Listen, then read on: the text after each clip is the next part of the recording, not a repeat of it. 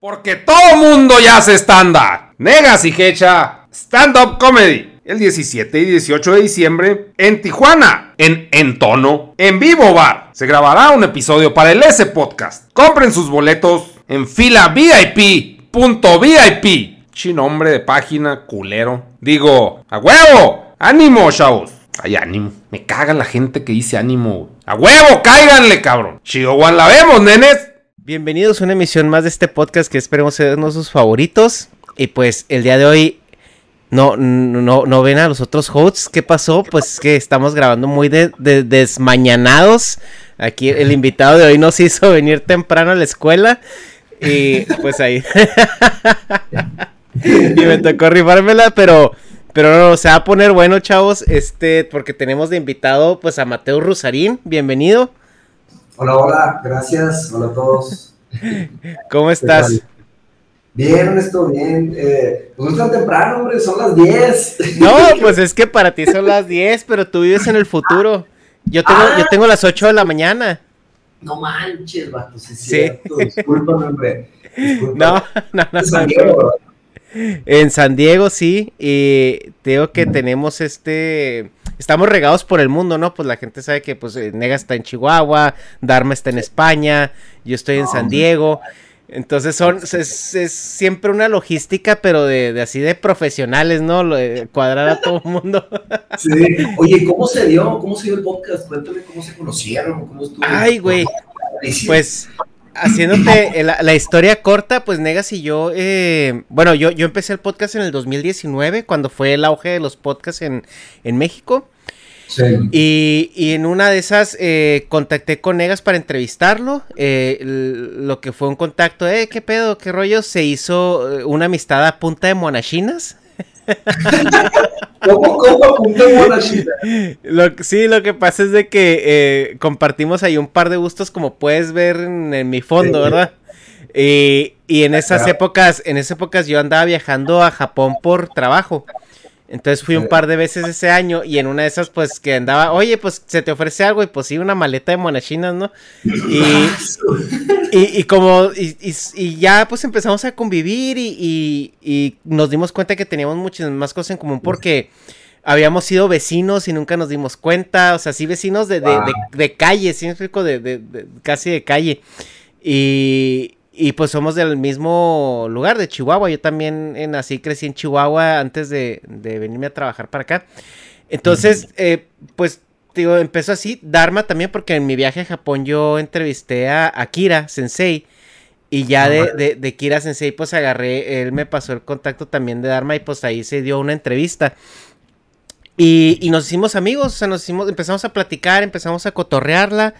Y luego eh, y luego pues eh, hicimos este una hay como una amistad a distancia y se vino cuando se vino la pandemia que yo ya no pude tener invitados presenciales en el canal porque era como todo mundo lo hacía no presenciales eh, pues empezamos a platicar y a tener conversaciones interesantes. Le digo, pues, ¿qué les parece si pues mejor nos juntamos y las grabamos? Y de repente el podcast que yo tenía como yo en solitario se convirtió ya en como el podcast con Dharma y Negas. Qué y ya, y ya el invitado es como extra, ¿no? O sea, ya cuando llega. Bien, Pero sí, ese es long story short, ¿no? Así es como, como acabamos siendo un podcast de tres. Buenísimo. Sí. No, Oye, pues ahora. Ajá. No, sí. Los podcasts son muy chidos, es una cultura muy padre, pero adelante. Sí, sí, de, y, y te, yo tengo en Estados Unidos ya pues pasados los 10 años y desde que llegué acá el podcast es, es, es something. Y, y en sí. México, en México no existía. Sí. O sea, Exacto. apenas, apenas se, se, dio el fenómeno precisamente en el 2019. Y, y, pues ahí va, ahí va, digo, ya no hay tantos podcasts como hubo el año pasado, por obvias razones. Pero, pero qué bueno, la verdad yo sí me sentí muy, muy contento de que llegara a México y cuando vi así la olita dije, es ahora o nunca.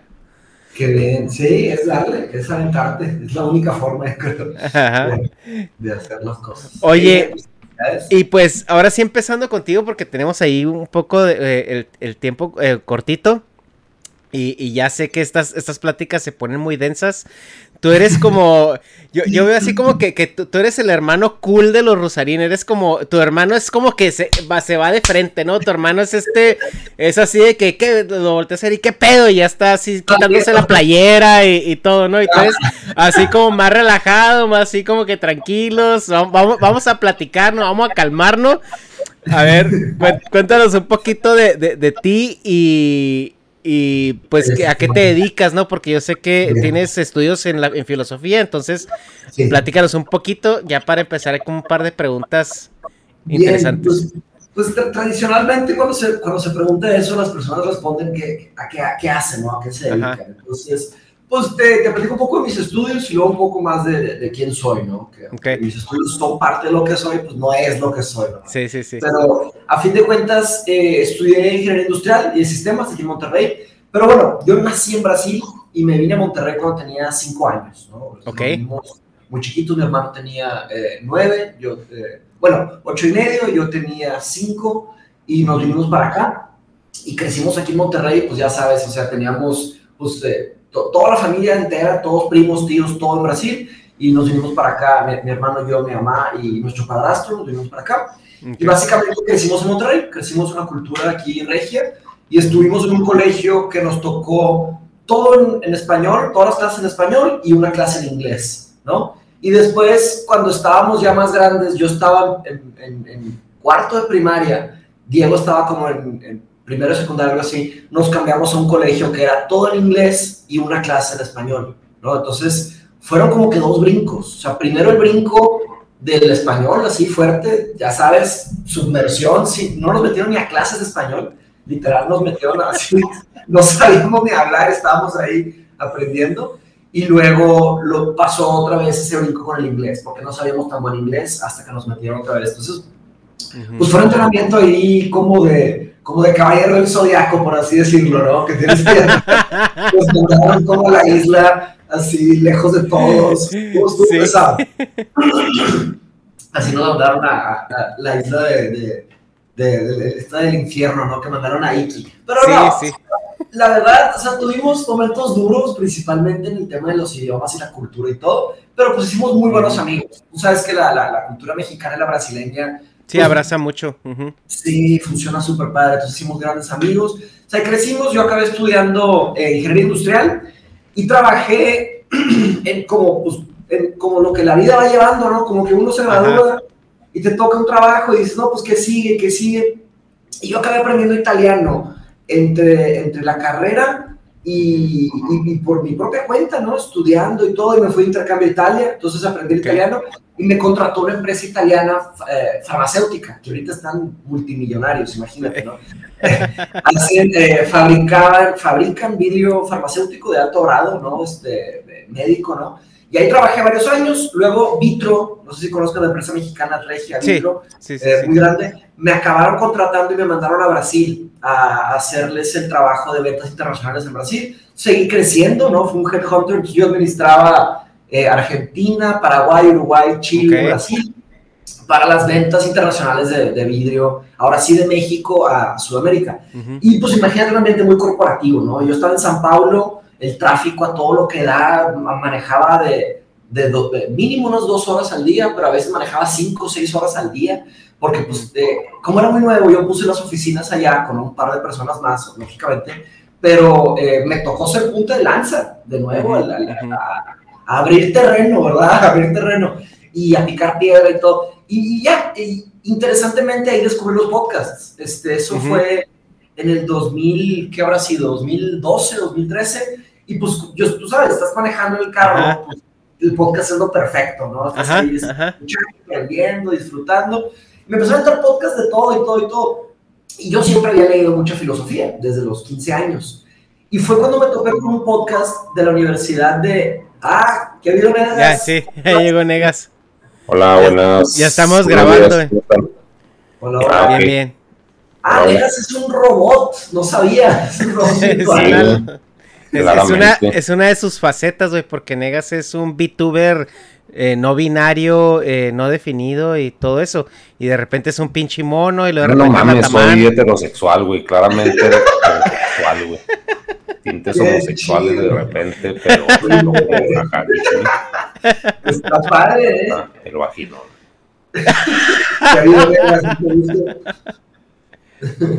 Hola, buenos días. Buenos días, Un gusto. Gusto, gusto. Nos agarraste media historia.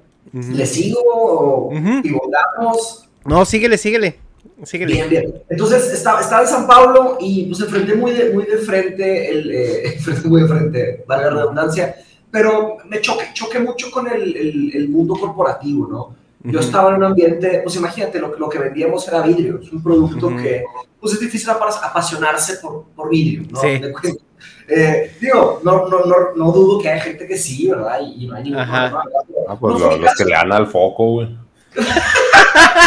Ese es otro tipo de pasión de vivir. Entonces choqué con el capitalismo de frente, ¿no? Y, y claro, al estar leyendo filosofía y al estar enfrentando sistemas tan grandes, este, y me refiero por sistemas a empresas, ¿no? Sí. De 5.000 empleados, ¿no? Te transformas en un pedacito del engran de la máquina, ¿no? Y pues está la, la, alienación que se siente, yo lo sabía, yo le conocía a Marx, pero estaba, estaba muy alienado de, de, mí mismo. Entonces yo encontré mi, mi salida eh, y que yo pienso que todos deben de tener un, tipo de salida artística, como un outlet artístico. Esto es un perfecto ejemplo para ello, ¿no? Eh, es decir, un espacio para expresarte, un espacio para hacer arte y todo. Yo me encontré la música electrónica. yo tocaba a un nivel, pues, ni cerca de semiprofesional, ni profesional, por hobby, pero me empecé a involucrar más y empecé a tocar en antros buenos en San Pablo y acabé tocando en, antros muy buenos, los mejores antros de San Pablo. Y me di cuenta que había como que una dualidad de mi vida. Yo dije, ¿qué pasa? O sea, me está gustando este tema de, de, de expresión, de arte, pero tengo este lado corporativo dije, quiero hacer algo que, que, que, abarque las dos cosas, ¿no? Y como siempre leí filosofía, ahí estaba mi solución. Entonces, en vez de hacer una maestría otra vez de, negocios, de ventas, de MBA, ¿verdad? Dije, voy a hacer una maestría en filosofía. Entonces, pero claro que fue muy pesado, porque en el mundo en el que vivimos, si vienes de, una, de, una, de un aspecto eh, administrativo, ingenieril, es muy difícil meterte a, las artes o a la filosofía o a las humanidades. Entonces, pues tuve que sacrificar todo, tuve que sacrificar, o sea, vaya, tuve que como que destruir mi carrera para poder hacerme una carrera nueva. Y fue muy asustador, ahorita lo cuento bien padre, pues que ya estoy del otro lado, pero fue algo, verdaderamente, todos me decían que estaba loco, que estaba destruyendo todo lo que había hecho y todo, y pues me gasté todo lo que había ganado, lo poco que había ganado, que, claro, hice un plan, eso sí, sigo siendo ingeniero, entonces hice un plan muy largo eh, muy metódico, paso a paso, ahorré dinero, este, platiqué con toda mi familia, haz de cuenta que hice como una lista de con quién ir platicando, ¿no? Como, como las 12 casas. Traigo ahorita caballeros porque estoy, estoy, volviendo a ver, estoy volviendo a ver los caballeros se me antojó. Y vi que traes el cuadro ahí, Sí. no, y lo, lo, lo, te mando foto del altar. Ah, sí, sí, sí. se, se ve chido ahí. Pero total, para ya no hacerlo más largo el, cuento, este, básicamente apliqué a unas buenas universidades en Inglaterra. A mí lo que más me ha gustado es la, me gusta mucho la filosofía en inglés, pero eh, en Estados Unidos pues está la filosofía pragmática, pero es muy nueva. Entonces yo quería una filosofía más tradicional, la filosofía analítica, que viene de Londres, entonces de, Inglaterra a fin de cuentas y de, de Escocia. Pues para allá me fui. Entonces apliqué, apliqué a cinco universidades, me aceptaron a tres y acabé entrando a University College London, que es una gran universidad de Londres. Hice un año de carrera y después de un año, de, porque no podía entrar directo a maestría, ¿verdad? No te dejan. Entonces, eh, después de un año de carrera, eh, apliqué a una maestría y me aceptaron. Y ya me fui a King's College, que es una excelente universidad de ahí de Inglaterra, y ahí sí, ahí sí logré excelencia eh, en, la academia, ¿no? Acabé graduándome con, con un promedio de noventa y tantos y finalmente lo logré. O sea, la verdad, este, siempre fui un alumno de, de 80, 80 y tantos, 70, ¿verdad? Pero porque no había encontrado exactamente lo que conectaba con Ah, pues es que sí es la ingeniería, también acá nosotros somos ingenieros y yo tenía compañeros que de ingeniería eran de 7, de 8 y de repente dijeron, ¿sabes qué? Ya no me gusta, me voy a Merca 10, 10, 10, 10, 10, 10, así. Claro, pero también la fama de que Merca es para imbéciles, güey. O sea, no. no, es por nada, güey. Muchas muertas mientras me caso ahí con 9, 10, güey. Aquí, aquí todos, todos somos ingenieros, así que estás en un safe space. Y luego, y, niños tech también para acabar de chingar. Eh, ah, los dos en tech. Ah, sí. Eh, oye, y bueno, y acabas tus estudios en, filosofía y luego, eh, a, qué se dedica ahorita un filósofo? Bien, bien. Pues mira, eh, después de que terminé la maestría dije, ya, ya me armé, ¿no? Saqué una buena calificación, aprendí un chorro y claro, yo estaba incubando una idea desde el 2000, ay cañón, esto fue desde el 2012, 13, que es lo que es hoy, a lo que me dedico, que es Mindshop, ¿no? Entonces, pues llevo nueve años de alguna manera diseñando y planeando Mindshop. Solo existe hace dos años eh, como algo real. Pero los otros siete, pues era yo planeando, pensando cómo iba a ser. Y yo lo que pensé fue crear un nuevo espacio para aprender, un nuevo tipo de aprendizaje que hasta ahorita se le conoce como eh, aprendizaje continuo, eh, continuous education, pero quise hacerlo con un ámbito más social, porque hay teorías que hablan sobre que los humanos, y estoy completamente de acuerdo con la teoría, que aprendemos mucho al platicar. Y claro, ahí están los podcasts, ¿no? Las personas están aprendiendo mucho este, a través de conversaciones entre gente pues, que tiene algo interesante que decir, cosas, o sea, pues, se meten chistes y se, se relajan, pero las personas se ponen muy atentas. Entonces yo dije, eso es algo que falta en la academia, que falta en las universidades, ¿no? Entonces, terminando mi maestría, yo dije, ya me armé, ya voy a hacer esto, pero regresé a Monterrey y no me di cuenta que no tenía ni idea de cómo hacerlo, o sea, exitosamente. Entonces, otra vez me, me, tuve que meter en el mundo corporativo, o sea, de, todo el trabajo que pasé, todo lo que sufrí para volver a hacer algo original, no pude. Aunque sí fue un, híbrido, fue un medio término. Me metí a trabajar con mi hermano en una empresa que, que les ayudé a diseñar, que se llama, se llama Casa Nomo. Es un concepto de marketing experiencial, pero que tiene, tiene toques de, de, redes, tiene toques digitales, tiene un tema de filosofía, o sea, sí, sí fue una cosa, no fue exactamente lo, ideal que yo quería hacer, pero ya fue algo diferente a, vender vídeo, ¿verdad? Hacer venta de vídeo internacional, ¿no? Tenía un toque corporativo, definitivamente, pero tenía un toque humano muy interesante. Y es una empresa muy interesante, claro que el COVID, pues, eh, pues, sí, vino a... Sí, porque es un tema presencial, tiene que ser en vivo. Eh, pero ya está regresando, está súper bien. Este, los que están en Monterrey, les recomiendo ir a visitar Casa Nomo cuando se pueda, pero bueno, ahorita están semáforo rojo, ¿verdad? Otra vez. Pero bueno, eh, a fin de cuentas trabajé ahí y ahí interesantemente nació el podcast de Rosario Bros. Con que con mi hermano siempre hemos tenido conversaciones interesantes, casi creo que desde que empezamos a hablar, porque pues hemos tenido vidas muy extrañas, ¿verdad? De diferentes países pero nunca, eh, ya después de mi maestría en filosofía, ya empezamos a tener conversaciones ahora sí a un nivel mucho más, ¿verdad? Más serio, porque yo regresé de, regresé de Inglaterra con las herramientas para, para profundizar. Entonces dijimos, Diego y yo, pues hay que empezar a armar algo más formal, hay que grabarlo y todo. Y él se empezó a meter el tema de las redes, que, que le ha ido muy bien, está creciendo bastante, y ahí empezó el podcast, ¿verdad? Eh, claro que después se vino la pandemia y, y bueno, durante el podcast anuncié que quería hacer Mindshop. Y dije, pero mi pregunta, la, gran pregunta es esa, ¿no? De aventarte, lo que estábamos platicando ahorita antes. ¿Que te avientas o no? Entonces dije, quiero hacer unas pruebas antes de aventarme a ver si soy buen maestro, ¿no? Porque era pura teoría y nada de práctica. Entonces, ¿qué hice? Anuncié en el podcast que iba a dar clases, iba a dar tutoriales uno a uno de filosofía y me llegaron como 20 correos. Los primeros cinco correos que tomé eh, di las tutorías, los entrevisté, me cayeron muy bien y les di como un verano de filosofía.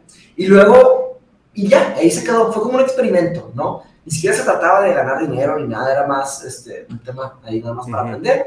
Y luego, lo que pasó fue que eh, se vino la pandemia y perdí mi empleo. O sea, literal, tuvimos que liquidar a todos los de la empresa y luego me liquidaron a mí. Pues ahí hablé con los directores y todo, pues, acabé saliendo y pues dije, es ahora o nunca, compadre. Y, anuncié un curso de filosofía y pues se, se, metieron creo que 12 alumnos, luego abrí dos, abrí otro grupo y, y se metieron 20, luego abrí otro, se metieron 28, luego abrí el cuarto, luego 5, luego 6 y luego 7 y ya llevo 18 grupos de filosofía y ya, ya empecé con, eh, claro que empecé a dar filosofía griega antigua, ¿no? Los eh, presocráticos clásicos y Marco Aurelio, decidí agregar a un filósofo helenístico, ¿no?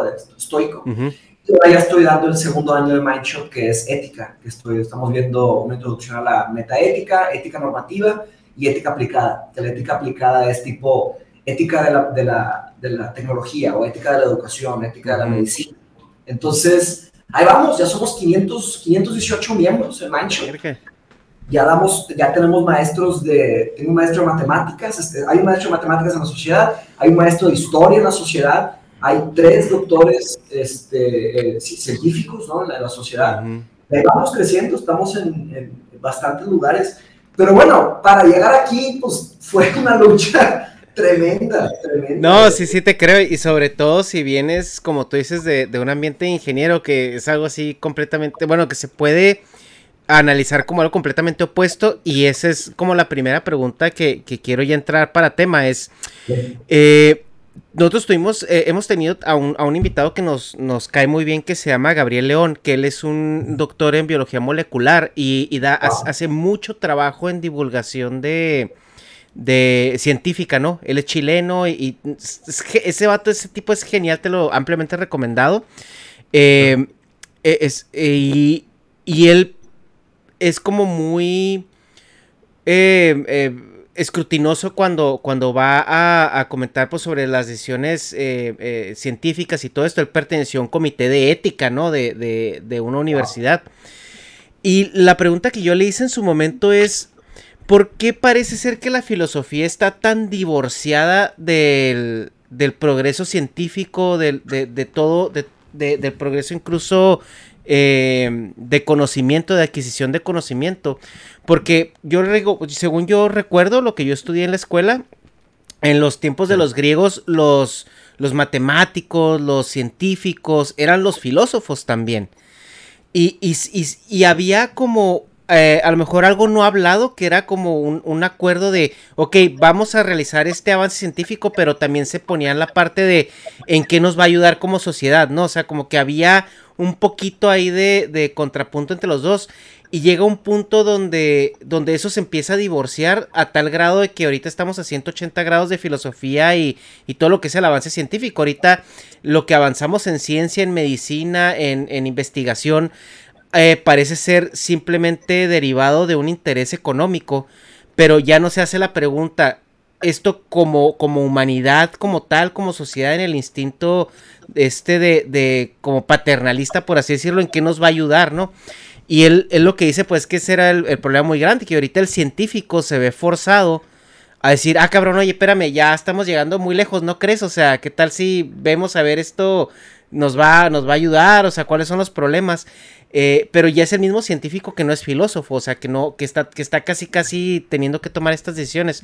Entonces, aterrizando, la pregunta es, ¿por qué la filosofía está tan estigmatizada en el mundo del, avance tecnológico?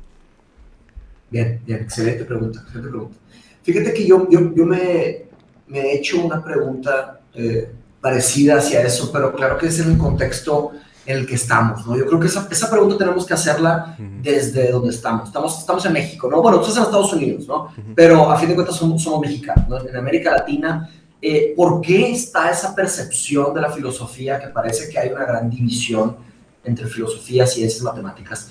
Primero que nada, estás, estás en lo correcto. De hecho, en la, escuela de Atenas, en la, academia de Platón, eh, había una frase que decía, que nadie entre aquí que no sepa trigonometría. Entonces, ¿qué significa eso? Si hace 2500 años en la, escuela más, probablemente más famosa del, oeste, eh, en una escuela de filosofía, estaba escrito tal cosa. ¿Qué pasa? ¿Cómo se distanció tanto, no? Eh, ¿Cómo llegamos aquí? Sería la, pregunta, ¿no? Eh, la filosofía está en un lugar muy interesante, que no es un arte, pero tampoco es una ciencia. Pero tiene de las dos, tiene toques y tintes de las dos. ¿Por qué? ¿Por qué tiene el concepto de arte? Porque la filosofía eh, pues se trata de temas humanos, se trata de temas eh, a veces abstractos, a veces subjetivos, a veces objetivos, ¿no? a veces físicos, ¿verdad? Pero a fin de cuentas se escribe y se habla. Entonces, cuando desarrollamos un sistema filosófico, invariablemente va a tener un toque artístico, ¿no? O sea, hay arte en la filosofía, ¿no? Hay, hay, hay cosas hermosamente escritas, ¿no? Hay un campo que se llama la filosofía del arte, que es la estética, que es el estudio de la simetría, la belleza y todo esto, ¿no? Y el arte en sí. Eh, por otro lado, la filosofía tiene un lado muy técnico eh, y eso se rige por lo que se conoce como la lógica formal. La lógica formal, y aquí es donde nos falla como América, como América Latina, ¿no? Que la lógica formal es, es la espina vertebral de la filosofía y en eso se parece mucho a la ingeniería. Por eso muchos pensarían que son cosas muy distanciadas, pero yo al acercarme a la filosofía, yo pensaba que la ingeniería no tiene nada que ver, pero ser ingeniero y estudiar filosofía tienes grandes ventajas sobre los mismos filósofos, porque eh, la lógica se nos También viene pendejos, güey.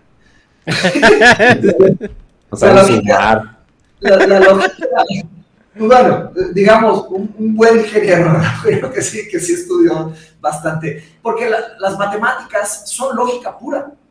Eh, y aquí es donde está lo interesante. Todas las disciplinas que conocemos como eh, materias, academia, ¿no? Todas, todas, todas, desde la psicología hasta la topología, hasta la geología, la- no sé, la, la que quieran, ¿no? La ciencia cuántica, la física cuántica, física, matemáticas, todo esto, ciencias naturales, todo eso viene de una mezcla, de alguna medida, de matemáticas y de filosofía, ¿no? Yo lo veo, yo, yo me lo imagino como una gran nube llena de relámpagos y, y truenos y todo, que esas, esas son las matemáticas y la filosofía, y de pronto se establece un campo nuevo, se solidifica y nace una nueva nube, como que sale, se sale de, se sale de ese caos y se transforma, por ejemplo, en la psicología.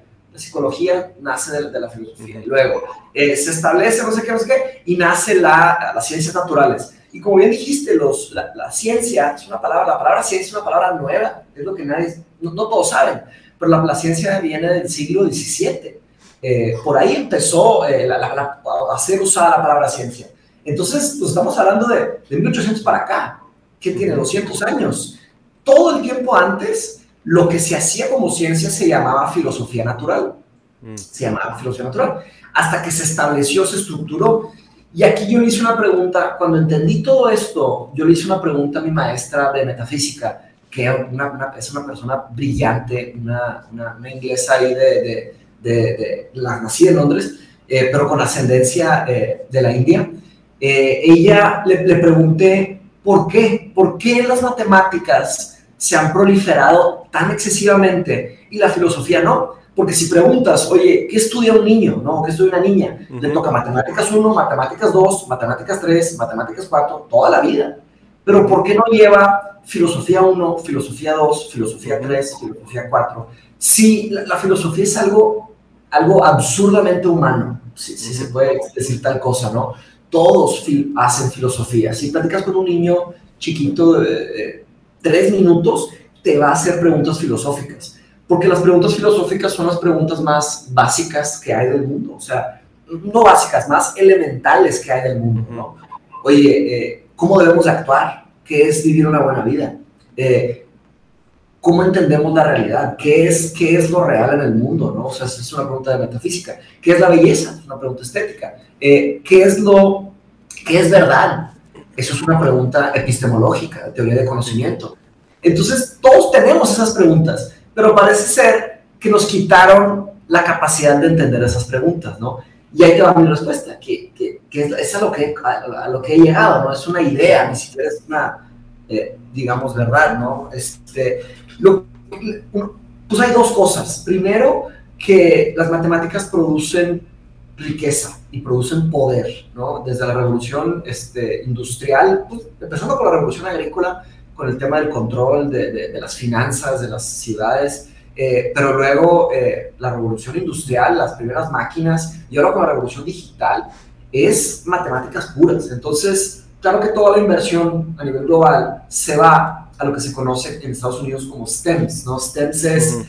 Science, Technology, Engineering and Math, ¿verdad? Ciencia, tecnología, ingeniería y matemáticas.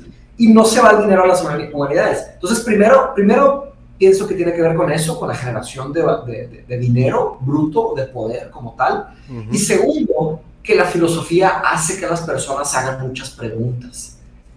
Y no es ninguna teoría de conspiración, pero hay muchos sistemas en el mundo que no quieren que hagan preguntas. No, uh -huh. no, no les conviene que hagan preguntas. No, pues Entonces, simplemente de ahí yo creo que viene la parte de la religión, ¿no? O sea, de, como es la religión yo lo, lo he definido como tu paquete filosófico que te toca por default, ¿no? Es como el sistema operativo donde yo tengo, sobre todo en los países de, tercer mundo que tienden a ser mucho más religiosos porque sus actividades económicas son más básicas.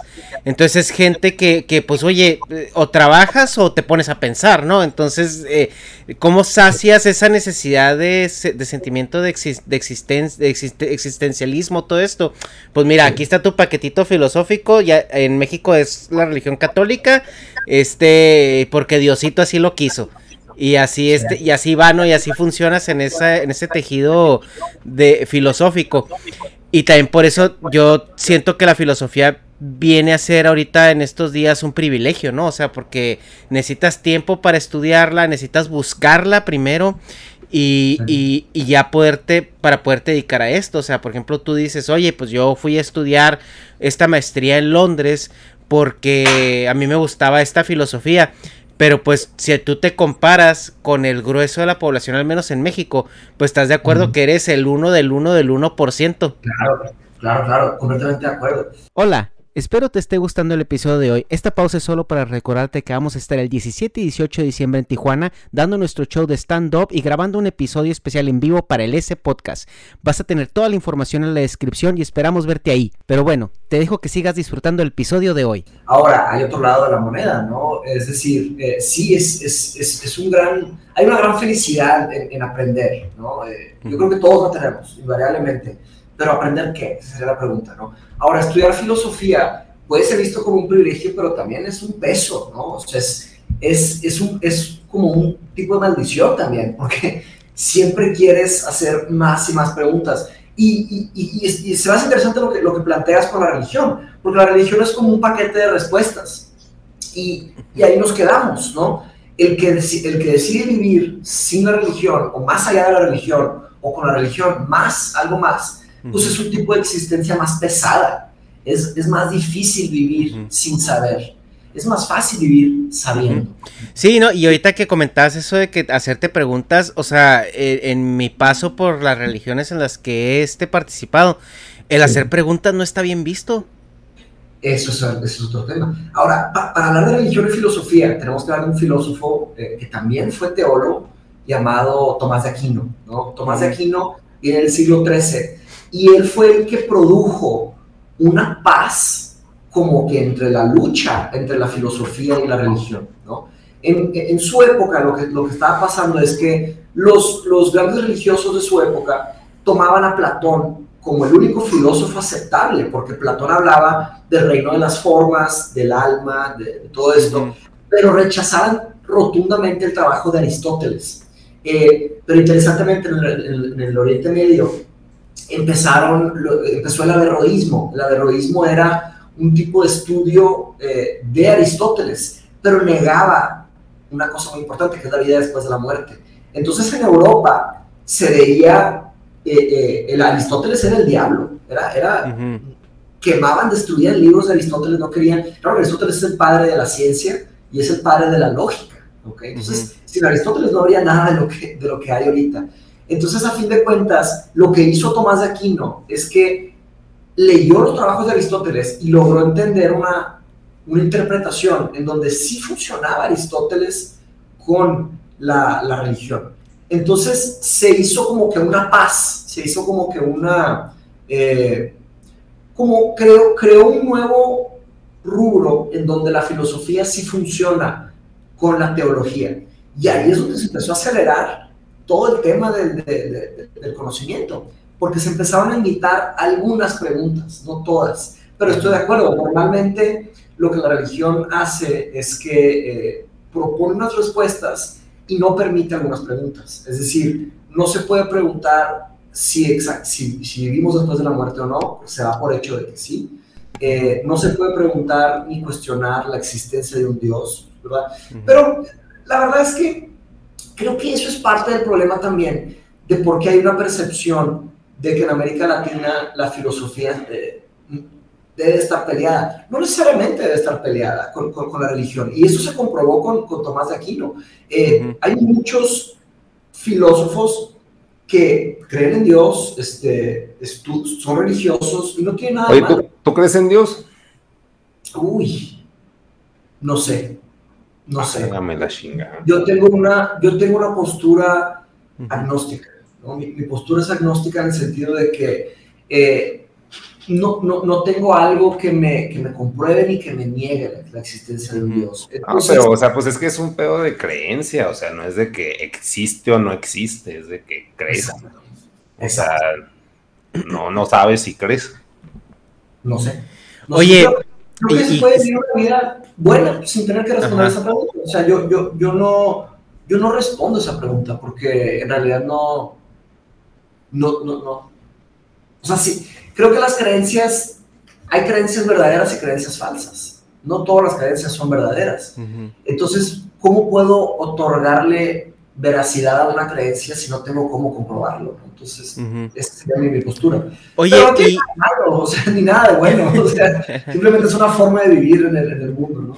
O sea, me, me, llaman la atención dos cosas, ¿no? La primera que dices que es un, o sea, es, eh, puedes vivir bien sin contestar esa pregunta y es como algo que, que por lo general no se toma como opción, ¿no? O sea, cuando te hacen una pregunta, eh, como que esa opción de pues, no contestarla es, también podría ser válida, ¿no? Pero la gente no, no la toma mucho.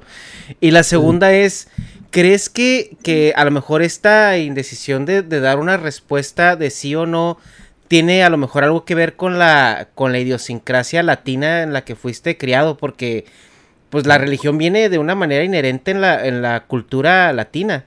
O sea, es, es como parte de... Muy, muy fuerte. En Brasil también, ¿no? En Brasil a veces se piensa que Brasil es muy liberal, pero el, el, país que tiene de las mayores cantidades de católicos del mundo es, es Brasil. mi, mi, abuelita y pues, mi mamá y todos, o sea, sí tienen bastante este, todo ese tema y nos enseñaron. Y, claro, que, claro que yo sí hice mi primera comunión, todo, ese tema y todo. Eh, pero sí tiene que ver con que nos toca eso, ¿verdad? A cada quien le toca, a cada quien le toca nacer en un lugar, a cada quien le toca una vida, a cada quien le toca una cultura, a cada quien le toca algo, ¿verdad? Este, un cuerpo, ¿verdad? Una mente. El, tema es qué tipos de preguntas hacemos y, y qué, qué tipos de preguntas nos podemos imaginar en ese contexto, ¿verdad? Claro que yo logré liberarme mucho de la forma de pensar de, de, de donde nací, de, todo. Pero para empezar, me sacaron de, de, Brasil a los cinco años, me vine para México y luego yo decidí ir a otros lados del mundo. Y invariablemente, cuando viajas y conoces gente nueva y te hacen preguntas difíciles, pues tienes que responder y, ahí dices, pues, ¿quién soy, verdad? O sea, ¿cómo, respondes las, las preguntas? Y eso te va fortaleciendo, te va fortaleciendo de una manera en la que estructuras, te entiendes más, te entiendes más quién eres, y vas haciendo preguntas nuevas y todo. Y y eso tiene que ver con Platón. Interesantemente, es todo el tema de la caverna platónica, ¿no? Este, Conocen esa, esa, alegoría, ¿no? Que es de, de, salir de la caverna, ¿no? Eh, eso es una figura muy antigua, pero todos estamos en cavernas platónicas. Este, La pregunta es cómo salir de ellas, ¿verdad? Y creo que la respuesta es a través de buenas preguntas. Ahora, hay un, hay un, un, un tema que se popularizó interesantemente con una película muy filosófica que es The Matrix, ¿no? Que es una frase que es como que una frase de microondas, ¿verdad? Que todos la usan por todos lados y la ponen en, todos lados, que es que la ignorancia es eh, satisfacción, ¿no? Ignorance is bliss, como que ignorance es, es bueno, ¿no? La ignorancia es buena. Eh, y eso viene con la paradoja del conocimiento.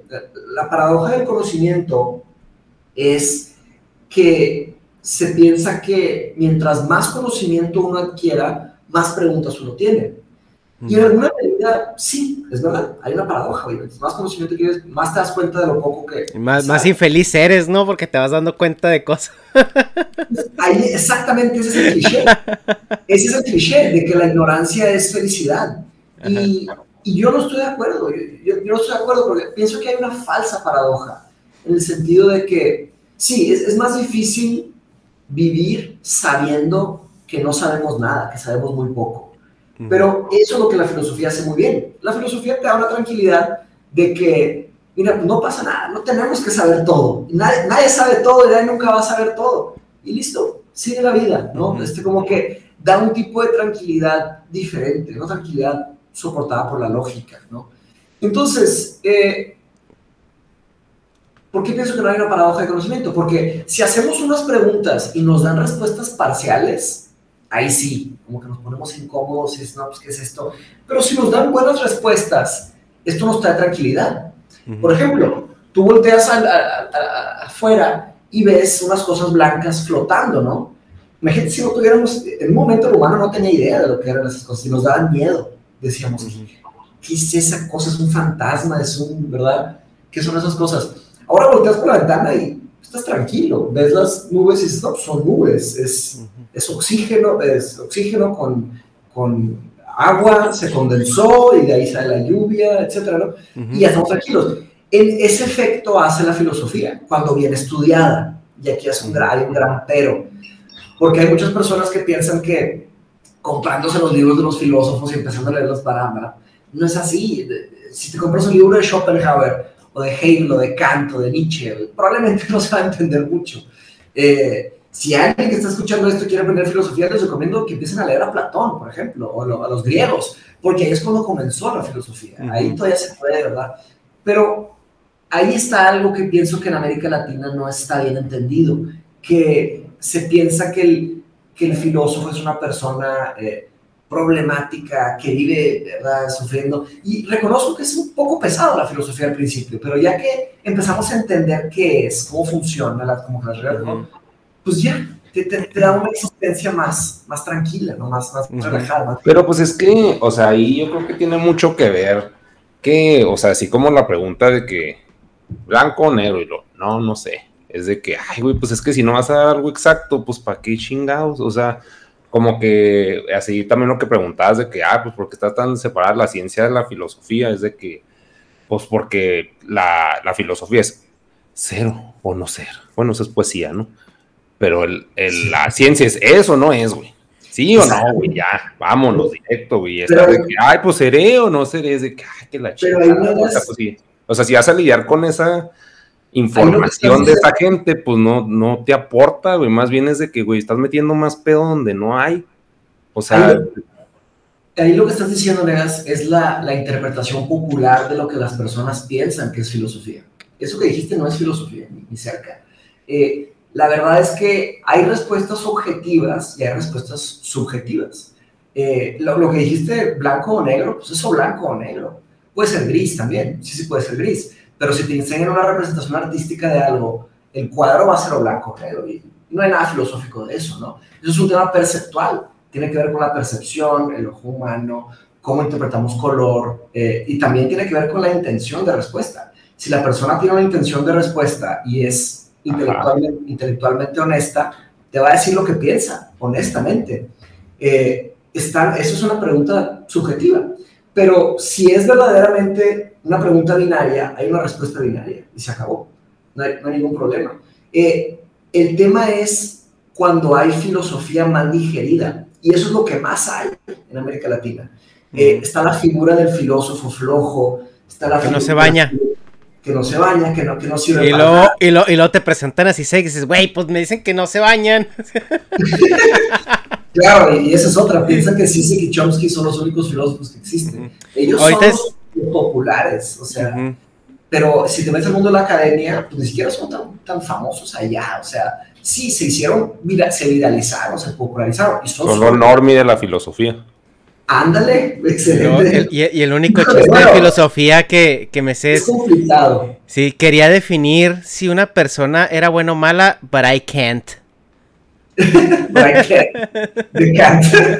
Sí, claro, y luego está la, está la comoditización de la filosofía, lo que las personas piensan que es y lo que está en Internet.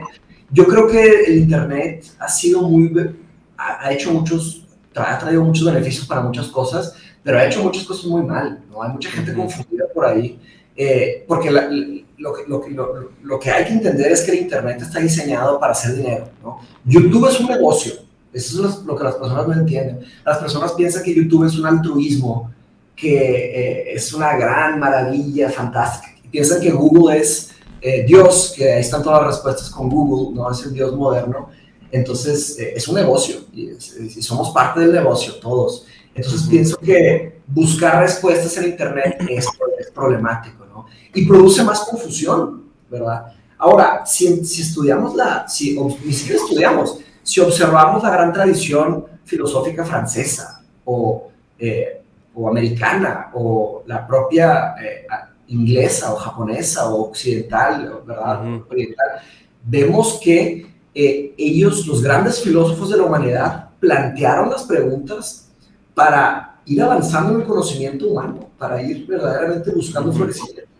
Claro que cuando se topan los, los intereses privados eh, con los intereses de avance de conocimiento, pues hay choques, ¿verdad? Entonces hay agendas, agendas ideológicas y se pone bien complicado. Por eso reconozco que la filosofía tiene, una, tiene un aspecto popular negativo, pero que si se entendiera los, los grandes beneficios de, de, entender todo esto, se podría avanzar más.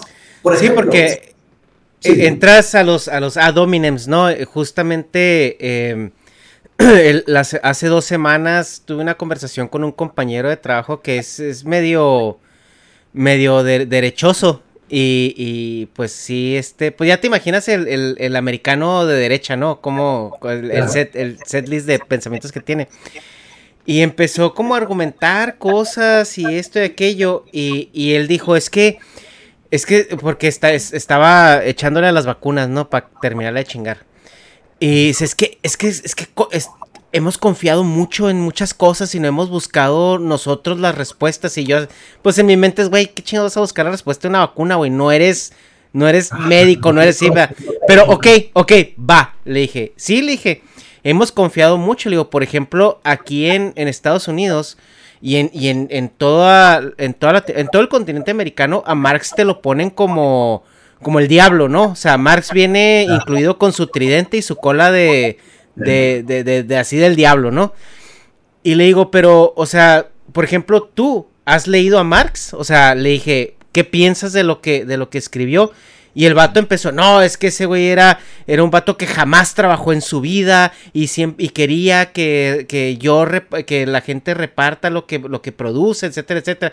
Y pues te das cuenta que, pues, ¿dónde está tu investigación, no? Y, no, pues sí, es adónime. ¿A qué? Ajá, o sea, es, es, un, es una dominem. Entonces, eh, ya llegan los filósofos y, y lo mismo, ¿no? O sea, por ejemplo, el debate de Peterson y Sisek. Que claramente Peterson no tenía nada que estar haciendo ahí. O sea, ¿qué, tiene que estar haciendo un, un, psicólogo debatiendo con un filósofo, no? Sí, y, dinero, güey.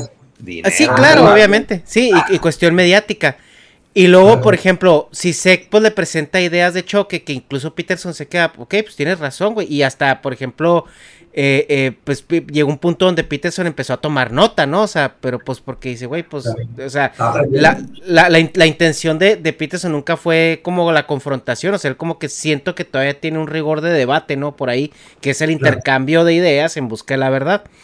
Y, y, y, y, y, luego la gente que es, que es pro, eh, pro Peterson o pro derecha, es sí, pero vean este güey, ni se baña, véanlo cómo está, o sea, pues claro que si no haces nada, si no generas nada, o sea, como que siempre es ese dominem, ¿no? O sea, nadie se sienta y dice, ah, cabrón, lo que dijo este pinche hippie, pues suena lógico, o sea, tiene, tiene de dónde, y eso es donde te digo que a veces nos desconectamos con la filosofía. O sea, para mí la dominem sí es totalmente válido, güey. O sea, bueno, no totalmente, güey. Hay, blanco-negro. Pero, o sea, pues a huevo de que, pues, sí, güey, ¿en quién vas a confiar, confiar más, güey? ¿En un albañil que se baña o en uno que no se baña? O sea, es pedo de presentación, güey. Es como que un pedo instintivo, güey. Si alguien te da repulsión, güey pues vas a tomar como pinche, ¿qué está diciendo este güey? Por eso los pobres le dan asco a los ricos, güey, o sea, y pues se refleja también, güey, o sea, sí tiene mucho que ver, pues, como lo que haces y lo que eres, güey, es un pedo, pues, pragmático de que, ah, pues, si este güey dice que, que es feliz y yo lo veo y se ve limpio, se ve presentable, se ve organizado, ordenado, pues le va a creer este güey, que si es un pinche hippie así ido a la verga, güey, te dice, ay, soy bien feliz, pues es de que, no mames, güey, o sea, pues sí, güey, pues comes caca. O sea, si pues funciona tu cerebro, pues bye, güey. ¿Eres comediante o algo, negas? Ok, güey, te estás dañando. Eh, o sea, no, pero está, muy interesante lo que están diciendo. Ahí se tocaron muchos temas, ¿no? Y, y, veo que hay, hay, hay, coherencias diferentes en diferentes lugares, ¿no? Eh, primero que nada, eh, sobre lo que hablaste de Marx, ¿no? Marx, sí, Marx produjo tal vez indirectamente, tal vez sin querer, produjo mucha muerte. Todos, todos sabemos eso, ¿no? Cuando se trató de implementar el marxismo en Rusia se hicieron grandes terrores en el, mundo. Pero, fue, un marxismo también no también aplicado, ¿no? O sea, también desde ahí viene la propaganda. Es que yo siento que yo, yo siento que Rusia dijo, a ver, este, nosotros somos anticapitalistas. ¿Cuál es el filósofo, autor, analista político que como que más o menos le, está tirando piedras? Marx. Ok, vamos a agarrar lo que nos conviene para hacer nuestro anti-statement, ¿no? Pero, pero porque Marx no dice, güey, el capitalismo no es malo. O sea, lo que Marx predecía era si este pedo sigue avanzando de esta manera, esto es lo que va a suceder, ¿no? Y predecía como un capitalismo tardío y, y la problemática, ¿no? Pero él nunca dijo, es que esto está mal, es del diablo. O sea, simplemente así se lo interpretaron y, lo, y lo la propaganda sí lo hizo ver.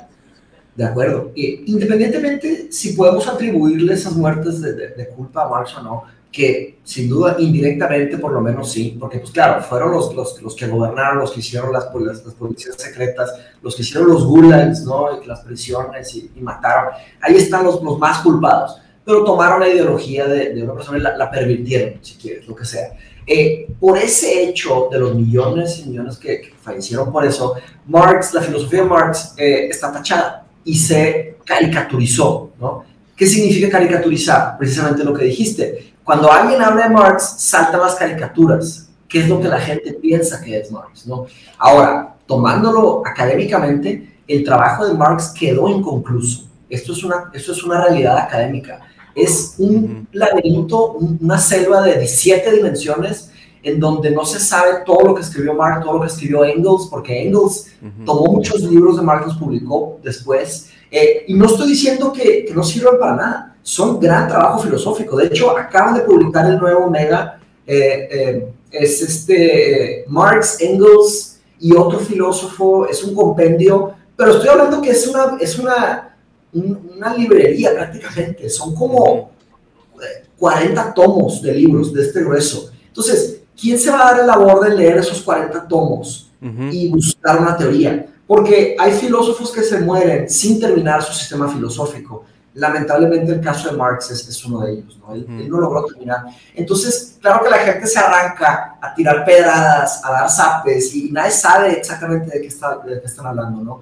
Marx hizo eh, lo que sí hizo muy bien Marx fue que nos dio el lenguaje para entender, para diagnosticar lo que está haciendo el capitalismo con los humanos. ¿no? Él creó los conceptos filosóficos y las palabras nuevas de un territorio virgen que nadie conocía. Si no fuera gracias a Marx, no entenderíamos eh, qué nos está haciendo. Entonces, eso lo hizo muy bien, pero claro que hizo cosas mal, es un efecto mixto, ¿no? Por bien o por mal, por, por suerte o por mala suerte, sucedió todo lo que sucedió, ¿verdad? Este, tenemos las guerras mundiales, todo esto. Pero claro que eso pasa muy seguido con los filósofos, que son muy buenos, pero no terminan su sistema filosófico, ¿no? Eh, pero bien, no me quiero meter en la historia de la filosofía, ¿no? Ahí, mencionaste el debate de Peterson, que, eh, de Peterson y Sisek, que eso creo que es algo que podemos platicar también, conectar con lo, del, lo de Ad ¿no? Eh, ¿Cuál es el rol de la filosofía? ¿Okay? es encontrar las mejores respuestas eh, racionales, las mejores, las mejores explicaciones para lo que hay en el mundo. La filosofía comenzó con Tales de Mileto que quería entender eh, de qué está hecho el mundo. La primera pregunta filosófica es, oye, agarras un lápiz y lo cortas a la mitad, y luego lo cortas a la mitad, y luego lo cortas a la mitad, y cada vez vas a tener un pedazo más chico, ¿no? ¿Qué pasa si sigues cortando ese lápiz? ¿A qué vas a llegar? Esa fue la primera pregunta filosófica, que ahora ya es una pregunta científica. Y ahí se desarrolló el concepto del átomo con Demócrito, los presocráticos.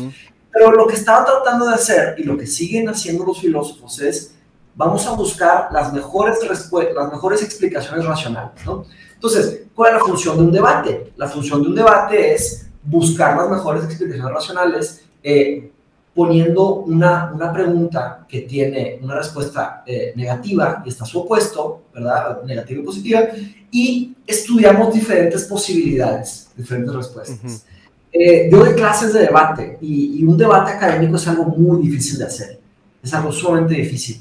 Principalmente me arriesgo a decir el mundo en el que vivimos, porque en el mundo en el que vivimos lo primero que se hace es, eh, se trata de analizar las ideologías de una persona y se trata de atacar esas ideologías, ¿no?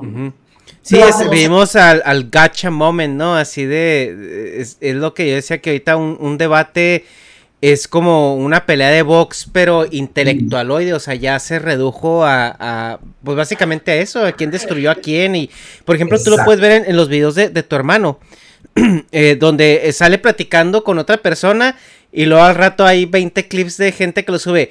Eh, Diego destruye a, fulano. Esto, y Eso se llama, eso se llama eh, pornografía de humillación. Shame, shame porn. Lo que las personas se conectan es a ver humillación, a ver sangre. Y el Internet está muy bien diseñado para eso. Mm. El Internet está diseñado para que se conecte con nuestros sentimientos más antiguos, más, más viscerales, más animales. Por eso eso se, se esparce como el fuego.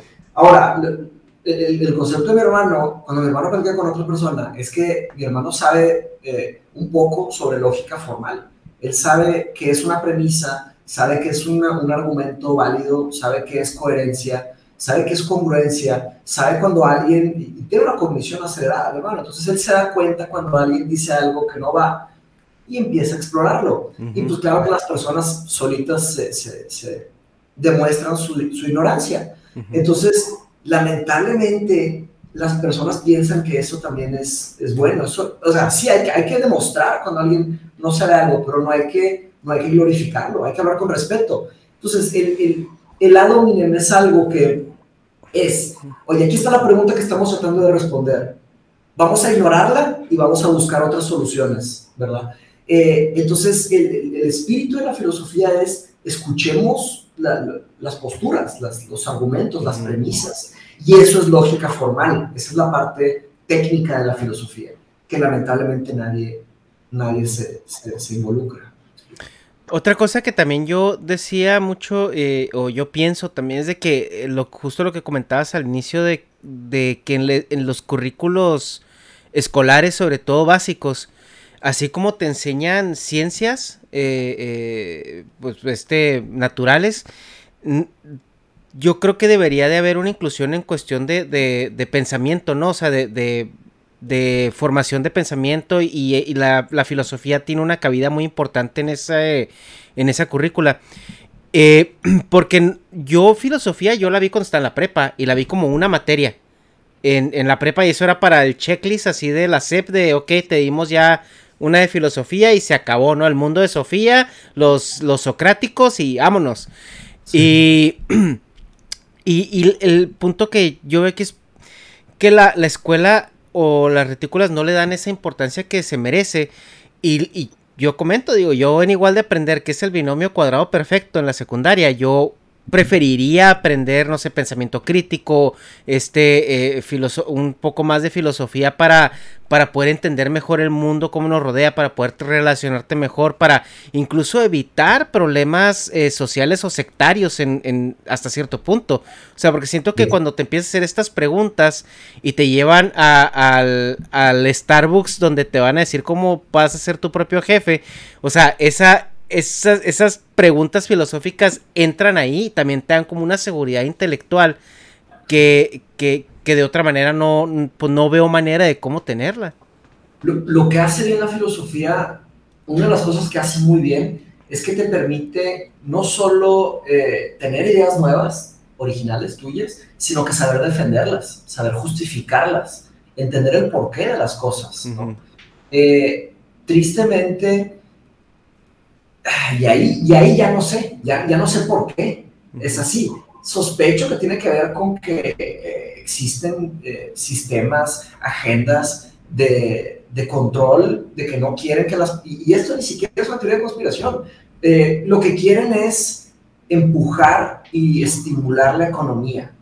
Pero para estimular la economía, lo que se necesita son ideas originales, cosas, cosas de valor de, de la región, ¿no?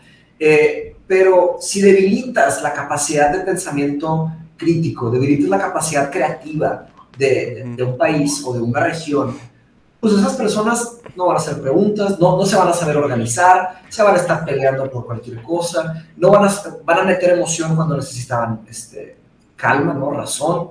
Y, lamentablemente así es, así segundo, porque pues es mucho más es, Es que también creo, pues también que tiene mucho que ver que hay lugares para ser creativo y lugares para los que no, güey. Y América Latina no es un lugar para ser creativo, o sea, como tú dices, es el fin económico y, siempre, pues aquí el dios es Estados Unidos, de este lado del charco. Entonces, imitar lo que hagan ellos bien, y nos lo pirateamos.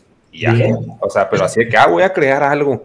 de que, oh, estúpido, ah, no mames, güey. O sea, siempre, y luego pues también en México, que es muy, se acude mucho a la burla de que, ah, está intentando algo nuevo, mejor le sacamos unos memazos, güey. Y es de que, o sea, las prioridades están, pues, nomás estar cagando el palo, güey. Porque, pues, aquí el lugar para ser creativo es allá pinche, como la isla, güey, la isla mágica que es Inglaterra, pues allá donde está pinche Gran Bretaña, güey, allá de que nada, los ataca, güey, porque están acá geográficamente bien vergas, de que no, pues aquí sí pensamos, hacemos lo que queremos y de que controlamos el mundo a gusto, pero, o sea, pues sí, o sea, yo lo, el pedo creativo que, que veo en Latinoamérica es una copia y es acá, pues, y, no está mal, güey. Simplemente, pues es que hay lugares para hacer las pinches cosas y lugares donde no, no aplica. Por eso mm. también creo que la, la, filosofía está tan vista así como que, ay, pues pinche estupidez.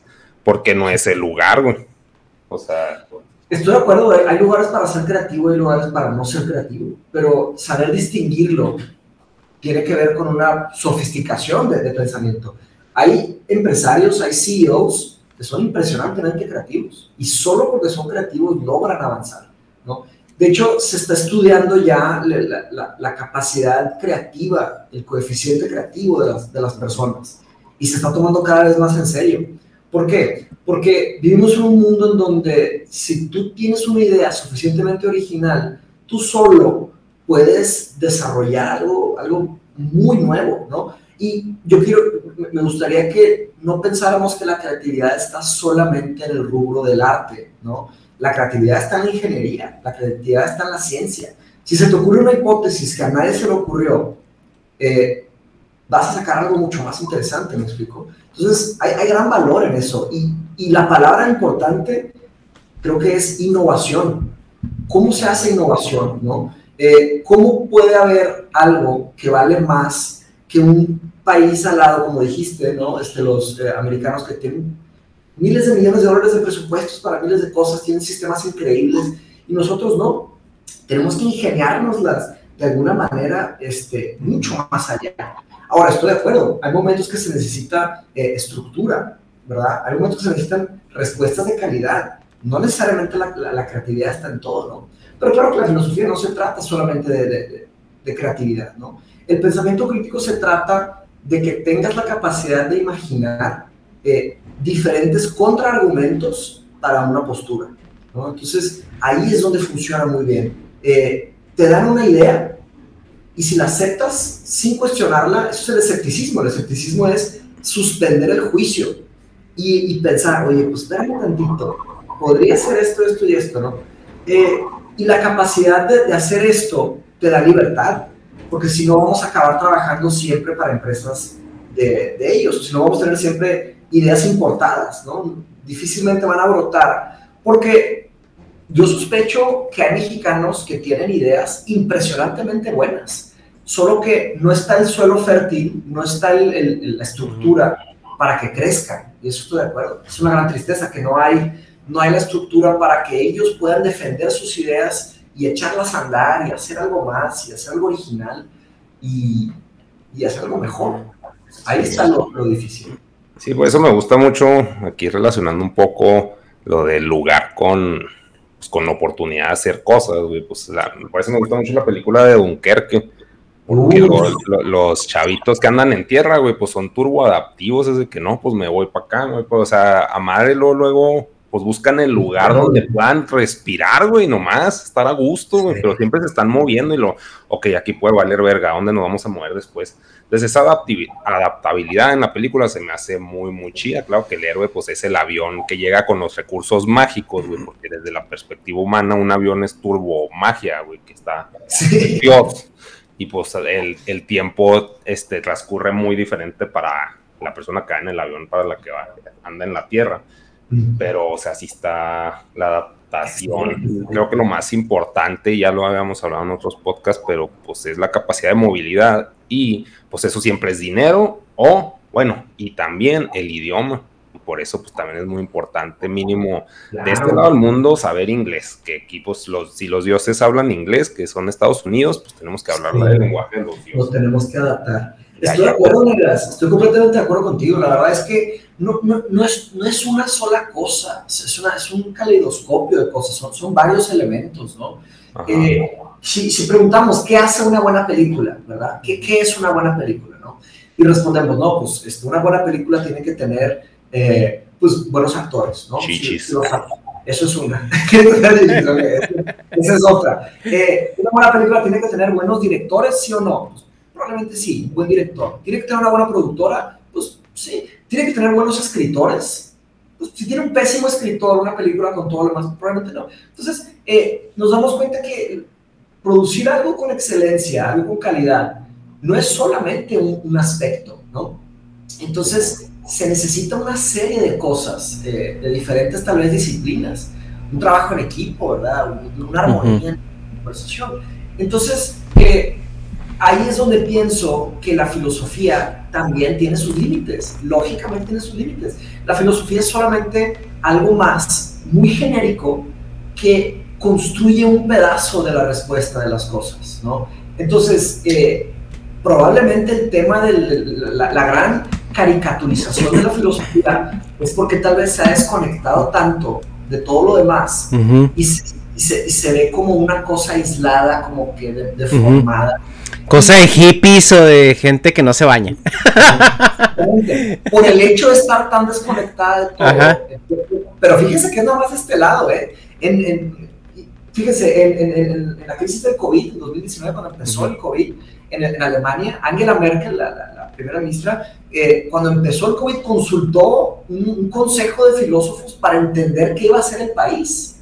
Eh, con seis o siete filósofos profesionales, con, o sea, para entender la ética, la ética, qué es lo que tenemos que hacer, qué es lo correcto, qué es lo justo, qué es lo responsable por hacer a nivel país. Fíjense el, avance, que, ¿verdad? O sea, el respeto que hay por, por ese tema. Eh, de otros lados del mundo es, muy difícil, ¿no? Ahora, eh, pienso que el mundo necesita algunos filósofos puros que, es, que estudian solo filosofía toda su vida, pero creo que el mundo necesita, y el mundo de América Latina, necesita más personas que puedan acceder, accesar esas herramientas filosóficas, ¿no? Porque la filosofía no es, no es una herramienta, más bien, la filosofía es un, tampoco es un taller de herramientas, la filosofía es un taller de talleres, ¿ok? Y esto no, es idea mía, es de un, filósofo francés, eh, Gilles, Gilles, Deleuze, que básicamente dice que al, al estar aprendiendo filosofía, tú tienes, vas a desarrollar la capacidad de crear tus propios talleres. Y ahí hay algo muy valioso. ¿me explico? Si solamente nos están dando los iPhones y porque tenemos iPhones pensamos que estamos al nivel de los que inventaron un iPhone o algo así, estamos muy equivocados. Hay una asimetría de conocimiento impresionante en el mundo, pero pensamos que porque tenemos carros, compus, celulares, ya estamos iguales. No. Estamos muy lejos. Sí, eh, ya este para, pues para, para ir cerrando el, la plática, porque sé que traes el tiempo ahí un poco contado. Sí, ya eh, el tiempo. sí. Eh, ¿Cuál es tu pronóstico para, para la filosofía en, por ejemplo, la siguiente generación? Porque estamos viendo ahorita que a partir de los de los noventas hemos tenido este cambios trepidantes eh, científicos avances científicos que van más allá de a lo mejor en lo que la sociedad puede adaptarse o incluso puede procesarlos.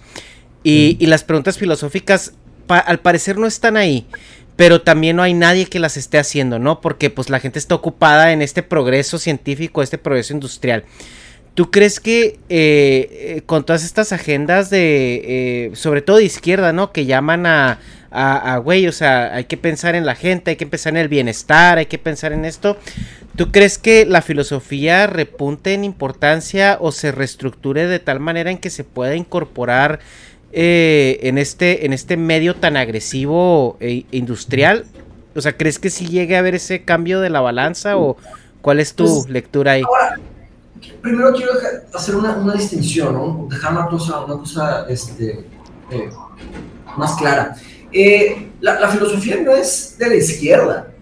No, no, no, no yo no, no estoy diciendo que sea izquierda, o sea, yo estoy diciendo que ahorita al parecer las agendas propiamente más de izquierda están como llamando a un a una conciencia colectiva.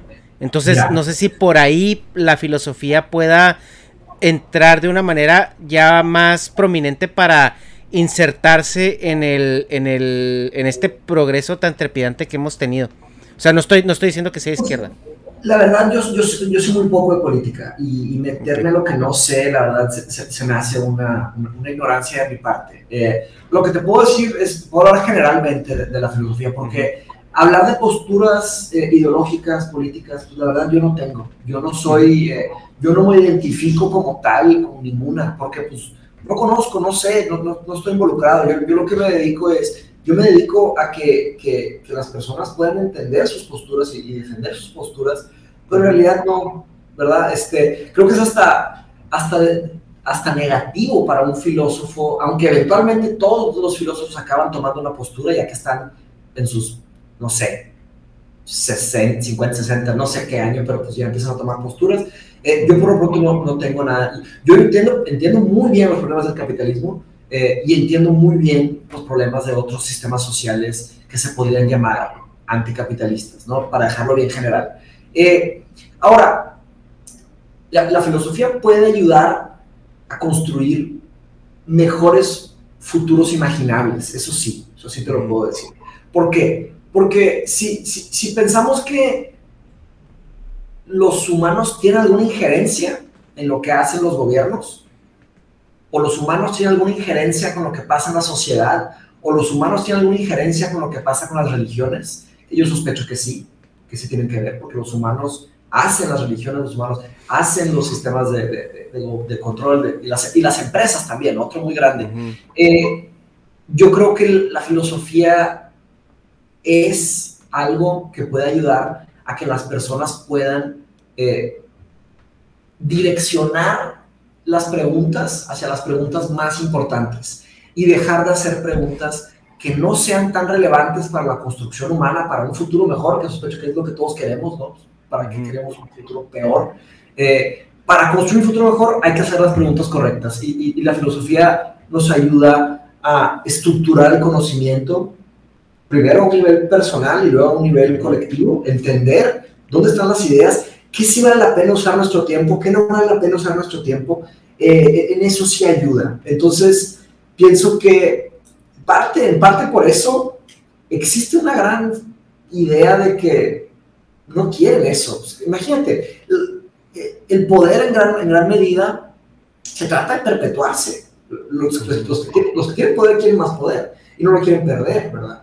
Entonces, pues, ahí es donde está el, tema de la gente. La, filosofía desde la época de los griegos, desde Sócrates, eh, si, vemos la historia de Sócrates, cómo, cómo se murió y todo eso, pues tiene que ver con una persona que quería que los demás pensaran más por sí mismos. ¿no? Eh, y claro que pues, lo acabaron callando. Este, y sí, pues, se puede asemejar a la historia de Jesús, a que fue un mártir y todo esto, pero no, han habido muchos mártires en el mundo, ¿no? Pero Jesús fue un gran ejemplo de ello, ¿no? Entonces, solamente se murió por lo que él pensaba que era lo correcto, como muchos otros, en muchos casos, ¿verdad? Pero la filosofía invariablemente va a ayudar a que las personas decidan qué hacer, ¿no? Eh, y, cómo justificar eso.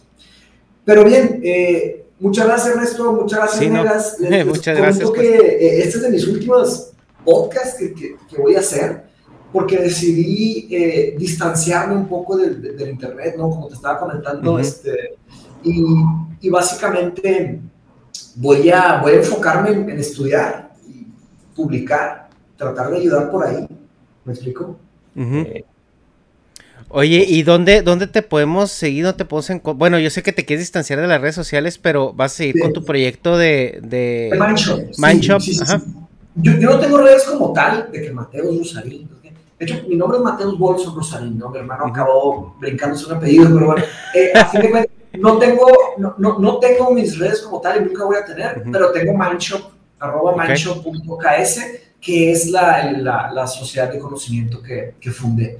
Entonces, voy a empezar a hacer mi lucha por ahí. De hecho, tuve una plática con Ernesto Castro, un filósofo de, de, Madrid, eh, muy joven, más joven que yo, y, y y la verdad me puso a pensar mucho que que en realidad el, rol del filósofo sí tiene que ver con, con, conversar, pero tiene que ver también con, con leer, estudiar y enfocarse y aprender, ¿no? Entonces, por lo menos por un momento me voy a distanciar. Pero de todas formas, muchas gracias por la invitación. Estuvo muy buena la plática, muy buenas preguntas, también muy buenos contraargumentos planteados ahí por, eh, por Negas y por, y por este, Ernesto. Muchas gracias. Este, no, muchas gracias por considerarnos antes de, de, distanciarte un rato. Sí, excelente, un gusto, un gusto estar por acá. Un gusto. Y ya que vuelva, ahí les avisaré y pues a ver si hacemos otra, ¿verdad? Ustedes siguen dando a lo que les gusta. muchas gracias. Sí, pero yo no. Ustedes nutranse de los tóxicos. ¿Qué?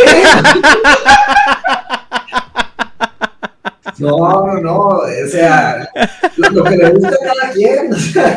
No, no te creas, estoy jugando, pues también, no, o sea, no es como que nos estés obligando tú, o sea, no es. Exactamente, No, y créanme que me, ha encantado, y fíjense, está, está muy interesante, me ha encantado hacer podcast, ustedes me han visto, yo disfruto mucho esas conversaciones, aprendo mucho, pero creo que hay, hay ocasiones que tenemos que negarnos a nosotros mismos para hacer algo más, ¿no? O sea, tengo que negarme ese placer de, estar en las conversaciones y todo y estar ahí. Tengo que negarme eso para poder hacer algo grande. Es un sacrificio que me va a tocar hacer. Y ya lo hablé con mi canal y la verdad, pues ni modo. O sea, ya lo explicaremos con calma en el último episodio de Rosary Bros. cuando lo saquemos. okay.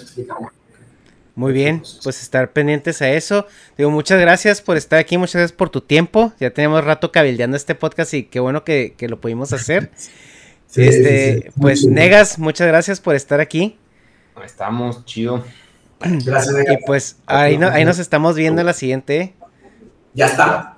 Bye. Un abrazo. Igual. Bye.